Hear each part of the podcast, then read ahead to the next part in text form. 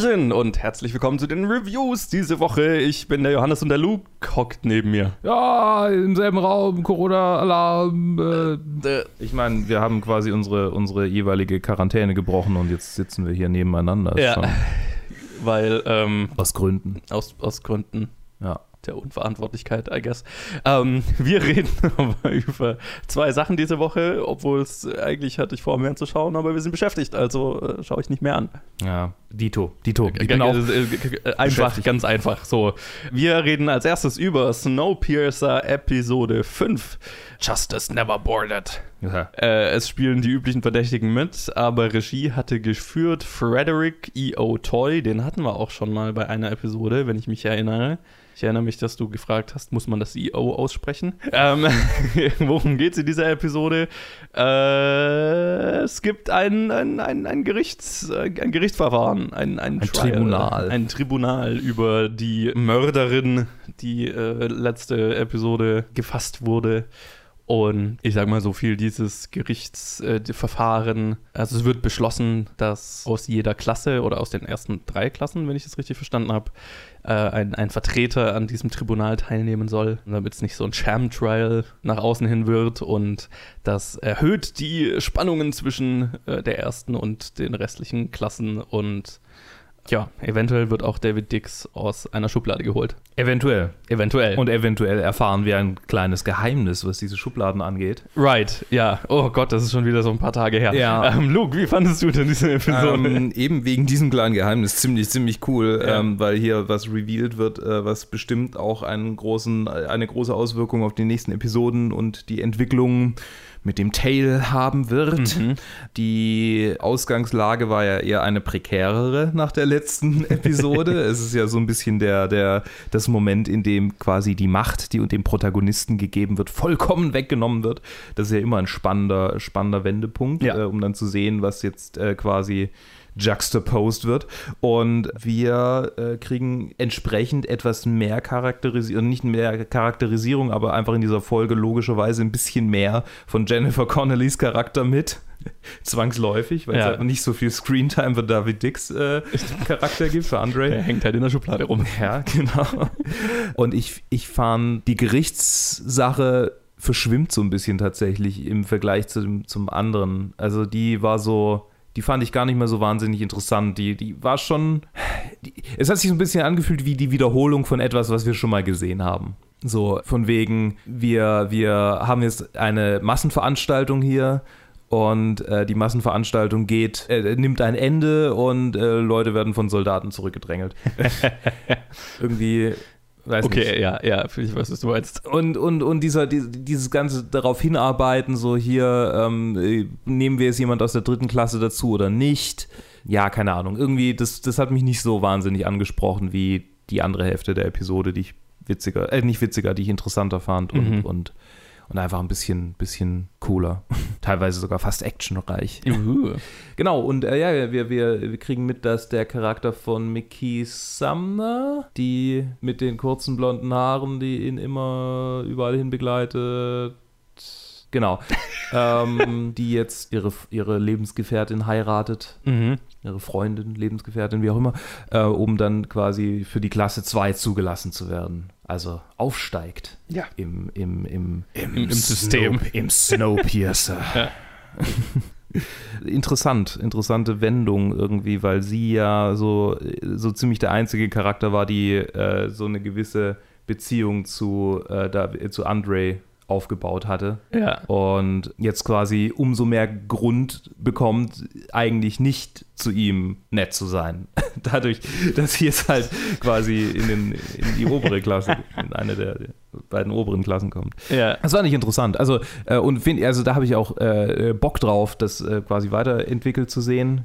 Ähm, ja, irgendwie, also tatsächlich so viel, so viel äh, schöne Momente, wie wir mit Jennifer Connelly hatten, diese Folge. Wir haben auch einen sehr menschlichen Moment. Ja. Hat, fand ich die andere dieses Mal einfach, fand ich, fand ich die anderen Plotstränge ein, ein wenig ansprechender. Mhm. Aber coole Folge, so wie die letzte, schöner Cliffhanger. Ich habe Bock auf die nächste. Wie geht's dir? Äh, es wird besser, es wird immer besser. Ich, ich, über der letzten Episode habe ich gesagt, ah, jetzt kriegt mich die Serie, diese Episode fand ich richtig, richtig gut. Schön. Ich, ich hatte sehr viel Spaß damit. Bei mir ist es lustigerweise genau andersrum. Ich, äh, bei mir ist das, äh, das Tribunal mehr in Erinnerung geblieben als der Rest der Episode. Aber ich stehe total auf Courtroom-Dramas. Mhm. Also äh, immer wenn, keine, keine Ahnung, ich weiß nicht, das Drama von, einem, von einer Gerichtsverhandlung, das packt mich immer. Und obwohl es eigentlich immer dasselbe ist, aber es ist irgendwie, es ist geil. Und ich liebe auch, ich liebe Jennifer Connellys Charakter. Sie ist, glaube ich, der interessanteste Charakter für mich fast inzwischen, weil sie so eine interessante Position hat und halt immer, immer mehr so die, die eine Person ist, die irgendwie versucht, das System am Laufen zu halten so wie es ist, gleichzeitig erkennt, dass es so wie es, also so wie es gerade läuft, irgendwann zu zerbrechen, also quasi zum Zusammenbruch führen muss und dann halt so kleine Schritte versucht, um das zu verhindern, aber halt in einer Position ist, wo sie eigentlich nicht verhindern kann. Ne, weil das System schon so aufgebaut ist, dass es zum Scheitern im Prinzip verurteilt ist. Und das ist eine mega interessante Position für einen Charakter, finde ich.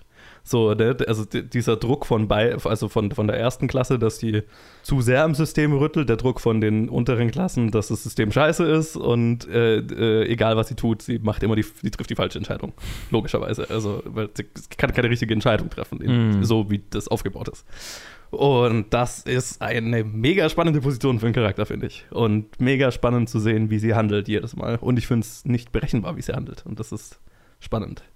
Ja, der zweite Teil ist natürlich auch cool, so ein bisschen heißt, heißt äh, Film, Action, Actionmäßig. Ähm, und auch eben, wie du gerade gesagt hast, Mickey Summers Charakter hat auch eine sehr interessante Position. Und ich habe gerade auf ihre IMDb-Seite geschaut und gesehen, dass ich sie in so viel schon gesehen habe, aber halt einfach nicht wiedererkannt habe. Ja, ich wollte es irgendwann mal, ich, ich war mir nicht sicher, ob ich es mal angesprochen hatte, aber ja, ich, mir ist quasi bei der ersten Folge habe ich auf ihr, ihren Namen geklickt und Mhm. mir die Bilder angeguckt und dann gedacht, ah, da und da, Francis H., natürlich. Ja, ich, ah, wollte gerade- ich, ich erkenne sie halt, ich weiß, wie sie in Snowpiercer aussieht, aber wenn ich sie jetzt hier als die Freundin in Francis H. sehe, Völlig anderer ist Mensch. halt einfach nicht derselbe Mensch irgendwie Ja. gefühlt. ja, ja. Aber sehr gut, gut für sie, äh, ziemlich, ziemlich wandelbar. Mhm. Ja, also ihre Geschichte und wie du gesagt hast, die, die, der, der, die, der Reveal hinter den Schubladen und auch, ja, das ganze Heist-Element war einfach cool, ne? Das quasi der, der Tale sich da jetzt äh, ausgedacht hat als Element, um subversiv in der, im Rest des Zuges zu agieren. Wobei das ja schon auch in der letzten Folge war. Ja,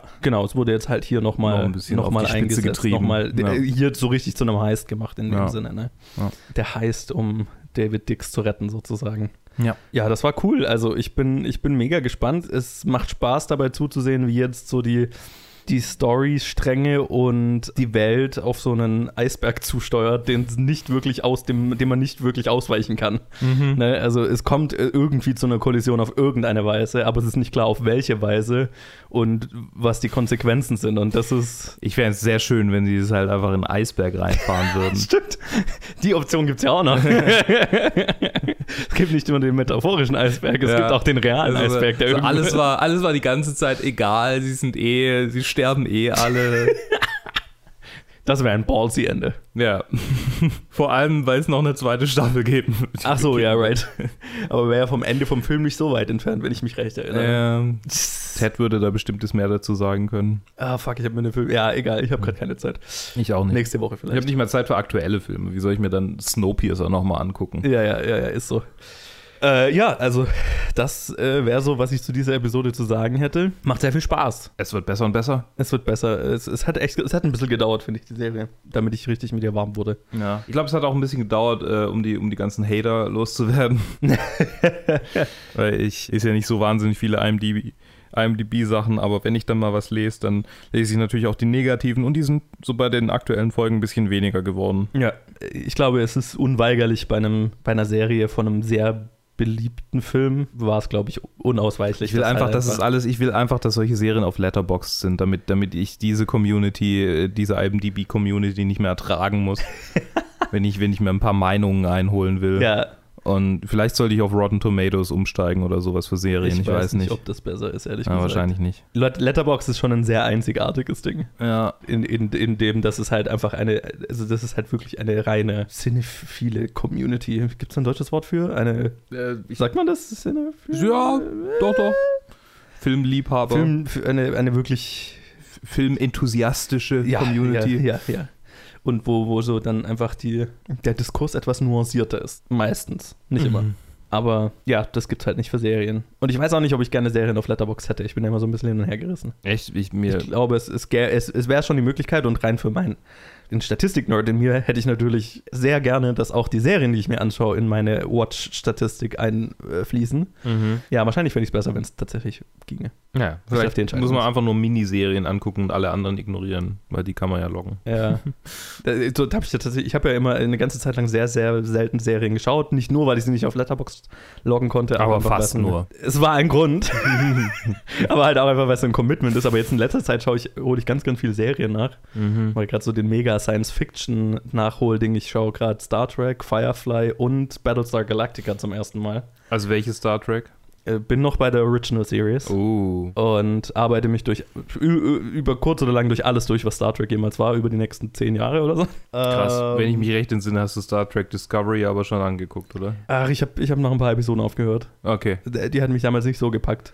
Ja. Aber auch einfach, weil ich einfach anderes noch. ich meine, ich habe überhaupt keine Ahnung von Star Trek, aber ich weiß nur, äh, dass äh, die Jungs von Red Letter Media, die ich ja sehr liebe und Mhm. du ja eher so mittel findest, ja. ähm, die lieben Star Trek über alles. Und Ja. zwar die alten Star Trek. Also haben sie Discovery entsprechend gehasst, oder? Ey. die haben so viele Reviews zu Star Trek Discovery aufgenommen und Ja. die bestehen eigentlich nur darin, dass Rich, Rich Evans schreit und äh, Mike da sitzt und sagt, I want to die. I just want to die. Give me peace. Give me a bullet. Ja, das ist. Ich habe keinen einzigen Star Trek-Fan gehört, der ein positives Wort über Discovery zu verlieren hatte. Und ich kann verstehen, warum. Da war schon. Also, da, Star Trek Discovery hat in den ersten paar Episoden so ein paar Elemente reingebracht, die selbst für jemanden, der jetzt nicht so ein mega Star Trek-Nerd ist oder war, wie mich, sich sehr bullshitty angefühlt haben. Wie halt so ein Spore Drive, mit dem das Schiff in jeden Mo Winkel der Galaxie beamen kann, weil es in einem Netzwerk an Sporen angeschlossen ist, das im ganzen Universum verteilt ist. So. Das klingt ein bisschen nach einer Idee aus Star Wars äh, Extended Universe. Ja, genau. Die Ja. äh, Yuuzhan Vogue Ja. mit ihren, mit ihren Bioschiffen. so, also. Warum haben sie da keine Filme drauf? Ich merke gerade, wenn wir im selben Raum sitzen, dann wird es ein bisschen arg ähm, fragmentiert. Wir haben eigentlich über Snowpiercer geredet. Die Episode ist gut. Schaut sie Ja. euch an. Willkommen zu einer Oldschool-Episode von Planet Film Geek. Ja, ja, genau. Gleich kommen die News. Die, oh Gott. Habe ich, jetzt. Nostal- hab ich jetzt negative Nostalgie? Ähm, Es war so viel Recherchearbeit. ah, Die Zeit hätte ich jetzt gerade gar nicht mehr. ja. Wir, wir werden ja immer mal gefragt, warum wir die News nicht mehr machen. Einfach aus Deshalb. Zeitmangel. Ich, ich kann die Recherche und das, ich habe das ja immer dann zusammengefasst und dann Ich meine, du warst ja, quasi Justus Jonas und Bob Andrews in einer Person. treffend beschrieben. und, und, und Colin war Peter. Passt eigentlich ganz gut, ja. Schön. Ja, doch. Schön. Colin ist ein I'll take it. Ja, I'll take ja. it. Jo, dann würde ich doch sagen, lass mal hier einen Trenner reinbauen und Ja. dann quatschen wir noch über einen, einen Anime, der in Netflix produziert wird. Ey. Ja, ähm, die nächste Filmreview zu äh, A Whisker Away. Nee, Whis wie? A Whisker Away. A Whisker Away, genau. Äh, oder auf, auf Japanisch äh, huh. Nakitai Watashi wa Neko wo Kabru von Junichi Sato und Tomotaka Shibayama. Jo. Und es äh, sind ganz viele Synchronsprecher dabei, die auch alle japanische Namen haben. Und es ist ein Anime-Film über zwei Teenager mit Liebe und mit äh, Schmerz und mit Ablehnung und Mobbing. Und die Hauptdarstellerin, äh, die, das Hauptmädchen Mio Sasaki, ähm, gesprochen von Mirai Shida, ist verliebt in einen Jungen. Und ist sehr extrovertiert, aber gleichzeitig hat sie ganz viel Schmerz in sich drin.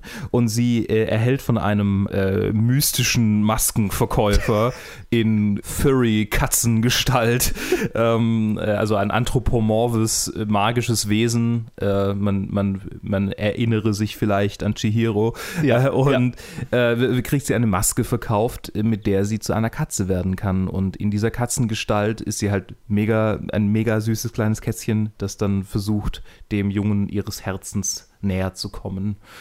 Aber halt als Katze. Also quasi auf Haustier. Ebene. Ja. Und sie versucht dann quasi da, das dann ins echte Leben irgendwie zu übertragen. Und, und es gibt ganz viel Drama und ganz viel äh, herzzerreißende Momente. Es ist äh, ein Anime-Liebesfilm, wie er so im Buche steht. Davon gibt es ganz schön viele. Jedes Jahr kommen so ein, zwei raus. Und Mhm. die Besonderheit von diesem Film, es ist ein Netflix, auf Netflix so veröffentlichter Anime-Film. Mit Katzen. Mit Katzen. Ich meine, die, Katzen, die Katzen Katzen. sind zweitrangig. Ist quasi, was ich hervorheben wollte, ist, dass es ein wirklich ein, ein klassischer Anime-Film ist von einem semi-klassischen Studio produziert. Ja. Andererseits ist wohl Toho hatte wohl auch irgendwie Finger, die Finger mit im Spiel und das ist ja quasi eins der ein, alteingesessensten Animationsstudios und das ist sehr untypisch, weil normalerweise kommen die ja von dem japanischen Kinomarkt raus und, und es dauert dann ewig, bis die dann irgendwie mal im Westen ankommen. Und in dem Fall ist er halt einfach global auf Netflix released worden.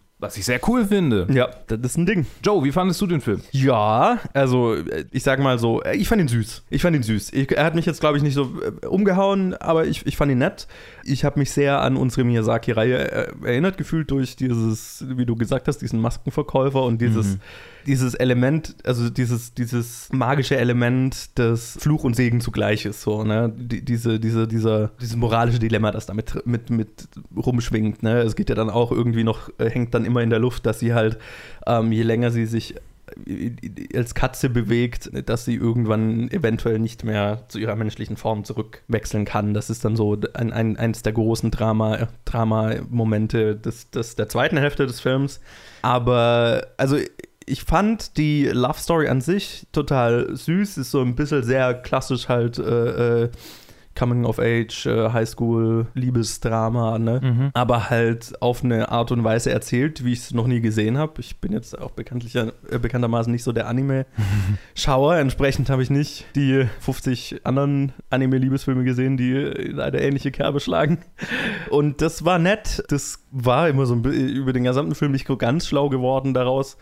Warum das Katzenelement? Okay, okay interessant. Ja. Lass, lass mich dich educaten. Okay, ja, ja, bitte, Äh, also zum einen, glaube ich, der Miyazaki-Vergleich liegt natürlich nahe wegen diesem Maskenverkäufer, aber zum anderen habe ich gerade nochmal drüber nachgedacht und ich glaube eher, dass es mit deutschen Märchen zu vergleichen ist im, am ehesten. Hm. Ähm, oder mit anderen Märchen, die nicht im, gerade nicht im shintoistischen äh, Glaubenskonglomerat ihre, ihren Kern haben, Mhm. weil die moralische Ambiguität ist hier definitiv nicht vorhanden. Der Nee. Maskseller ist ein klassisches Rumpelstilzchen, der ähm, dem Protagonisten, der Protagonistin die Möglichkeit gibt, äh, etwas zu explorieren, was sie in ihrem normalen Leben nicht hatte und dafür aber auch einen Preis verlangt. Mhm. Mhm. Und das ist ein sehr äh, und, diesen Preis, also und genau, und das, das, soweit könnte man quasi sagen, okay, das ist vielleicht noch so mit moralischer Ambiguität, aber denk mal an die, die Hexe in Chihiro. Ähm, Mhm. Wenn da klar ist, dass, dass es nicht funktioniert, dann ist es nicht so, dass sie auf Teufel komm raus bis zum Tod darum kämpft,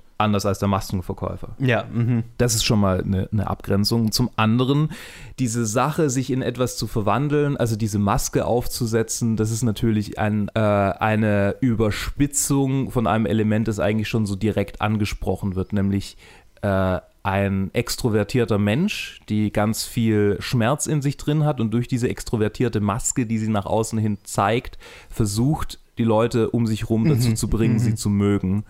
Äh, und äh, diese, diese Katzenmaske ist quasi eine, einfach eine Überspitzung davon. So, so ein, ein Wesen, das quasi, wenn man mal von manchen anderen, von komischen Leuten absieht, die, ein Wesen, das nur positive Gefühle in Menschen weckt und äh, das quasi äh, unschuldig wirkt und, und das, äh, das quasi als moralische, moralische Unterstützung da ist, aber in dem natürlich auch ganz viel drinstecken kann, was nicht unbedingt nur äh, positiv ist. Mhm. Und insofern ist es quasi einfach nur eine wiederholte, weil, weil das wird ja auch ganz klar angesprochen, ne? es wird ja gesagt, dass das quasi so ist bei ihr. Das fand ich fast ein bisschen Ja. zu viel dann an dem Punkt.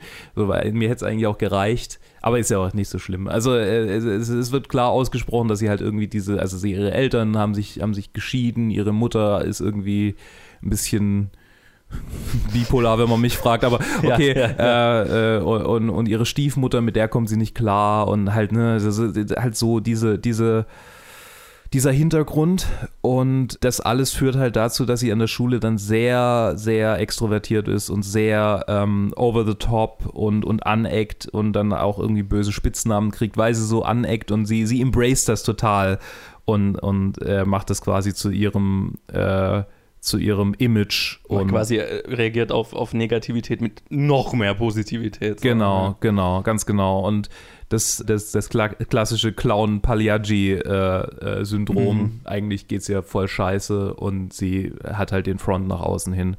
Und ja, so war die Katze einfach nur ein weiteres, ein weiteres Mittel, um quasi zu zeigen, äh, ich habe hier ein, ein, eine Maske, ein Front nach außen und innen drin sieht es eigentlich völlig anders aus. Ja. Und noch dazu, ist da ein Aspekt des Anderswerdens und Anderssein-Wollens, was in der Pubertät natürlich häufig der Fall ist. Und äh, quasi, man, man, könnte jetzt, man könnte jetzt sehr, sehr leicht und sehr schnell irgendwie zu irgendwie Trans-Problematiken äh, ähm, äh, springen, von mhm. wegen im falschen Körper geboren und so. Ich glaube, das ist da nicht so sehr drin. Nee. Da ist vielmehr was drin, äh, was will ich sein, was stelle ich mir vor in meinem Leben als Kind, davon, wie mein Erwachsenenleben aus, aussehen soll und wie sieht dann die Realität tatsächlich aus, sobald ich im Erwachsenenleben angekommen bin. Und dann realisiere ich das kleine Kätzchen, das ich idealisiert habe, das ich sein will, oder sagen wir der Oh, das wird es, das wird es realpolitisch. Der, der, der nette Polizist, der ich sein will, wenn ich erwachsen bin, äh, stellt sich plötzlich als etwas heraus, das vielleicht auch negative Aspekte mitbringt. Äh, ich habe gerade noch so gedacht, auch so, äh, sie, sie trägt ja diese, äh, diese Katzenmaske, wird zu der Katze, um dem Jungen zu gefallen und, und mit dem in Kontakt zu treten, ähm, den sie mag und ne, nimmt quasi eine Gestalt oder denkt, sie muss etwas sein, was ihm gefällt mhm. um seine Aufmerksamkeit und, und Liebe zu bekommen, ja. Zuwendung zu bekommen. Ne? Ja, ja. Und, und irgendwie so die Moral am Ende ist ja, okay, aber eigentlich, es geht ja darum, der, der, um den realen Mensch dahinter und Ganz nicht genau. das Verstellte, die Maske, die sie halt trägt. Ja. Das stimmt, das stimmt. So tief hatte ich über den Film nicht nachgedacht. ja. Wie hatte dir denn so allgemein gefallen? Ja, ich habe ihn ja nicht auf Letterbox gelockt, weil, weil keine Zeit war. Ich kam quasi mit dem Zug gerade an, als der Film vorbei war. Ich habe tatsächlich sogar ein paar, paar Mal zehn Sekunden übersprungen, wo ich dachte, okay, ich muss jetzt zum Ende kommen, weil ich kann jetzt nicht hier abbrechen. Ich fand ihn cool. Ich fand ihn gut. Es ist viel Drama, was mich nicht unbedingt immer überzeugt bei Anime. Ich habe das Gefühl, dass diese Filme dazu tendieren, Sachen zu wiederholen, mhm. was auch hier der Fall war, Sachen sehr auszu, auszuspielen und lang zu ziehen. Am Ende war es wirklich so. Habe ich diese Szene nicht gerade schon mal gesehen? Der Film hat fünfmal geändert. Ja, also das war, das war anstrengend. Positiv kann ich aber sagen, die, die Animation war, war, war okay. Sie war ja. nicht, natürlich bei weitem nicht irgendwie. Also es war, es war so, so mittel, mittelklassiger Anime-Film-Level mit, mhm. mit mittelgutem Budget, würde ich sagen. Mhm. Es, ist nicht, es ist nicht der Weisheit letzter Schluss, es ist nicht Miyazaki, es ist nicht Your Name, aber er ist gut. Wobei Your Name ist es auch nicht wirklich der Gipfel der Animation. Aber, aber es ist ein solider Anime-Film, so alles in allem. Ja. Und äh, wenn man Bock hat auf so halt Highschool-Drama, dann ist der, dann ist der richtig. Und das magische Element, klar, das ist halt drin. Ja. Das, das, das ist vorhanden. Das ist, was den Studio Ghibli-Vergleich halt nahelegen lässt, der, den man ja, oft hört. Aber, ähm, aber er ist ja bei weitem nicht der einzige äh, Anime-Film, der sowas macht. Ja, also, ja, total. Ich glaube, ich meine, Your, Name, Your Name hat ja auch diesen magischen, diesen magischen Aspekt. Das ist nicht direkt Magie, aber. Nee, ich glaube, das ist rein einfach dieses anthropomorphe. Äh, dieser Katz, dieser Katzenmaskenverkäufer ja. äh, hat dieselbe Form wie Totoro. Es ist halt einfach so, die, ja, das ist einfach so eine stimmt, Iconography, ja. die einfach den Vergleich naheliegt. Wahrscheinlich auch von lauter Leuten wie mir, die hauptsächlich Studio Ghibli Anime gesehen haben und nicht viel anderes. Ja. Vermutlich. Ich mein, so ehrlich muss man sein. Ja. Deswegen. Und da ist der schon ein ganz anderer Film einfach ja. auch, weil, ja. weil Ghibli wäre niemals, also Miyazaki wäre niemals mit so einer einfachen Liebesgeschichte zufrieden. Nicht mal, nicht mal, The, nicht mal The Wind Rises ist nur eine einfache Liebesgeschichte. Ja, ja, ja. Und das ist noch so der, der klassischste, der, der klassischste, klassischste Miyazaki-Film. So. Ja. ja, äh, oder, oder halt, ja, genau. Oder halt, Ja, also noch am ehesten mit, mit, mit normalen Filmen mit, mit, vergleichbar. mit einer klassischen westlichen Love Story Struktur vergleichbar. ja, genau. So vielleicht. Genau, genau. Nee, also ja, ich, der Film ist süß, wie du gerade gesagt hast. Also was mich, glaube ich, ganz, ganz stark gestört hat, war das Ende. Da bin ich dann auch irgendwann so, war ich so ein bisschen raus. Einfach, Mhm. weil er hat halt fünfmal geendet und es war halt klar, worauf es rausläuft dann irgendwann. Ne? Und Ja. dann brauche ich nicht noch, und, also ne, kein Spoiler, äh, ich brauche nicht einfach die, die fünfte Konfrontation mit einer bestimmten Figur. ja. Ne? Mit denselben Äh, Figuren übrigens. Genau, mit denselben Figuren. Das- das- das- Jeder Charakter erzählt dir nur, ich tue dies, weil ich will das. Nein, das tust du nicht, aber ich will das. Lass mich los. Ja. Es ist halt, es ist halt sehr lang gezogen. Und das, der Film ist eine Stunde 45 und die, die, diese letzten 15 Minuten waren halt Die einfach überflüssig. Du hättest ja. die knackige 90 Minuten draus machen können. Ich sag das total selten so, oh, der Film war 20, Sek- 20 Minuten, könnte man da rauskürzen, dann wäre er gut.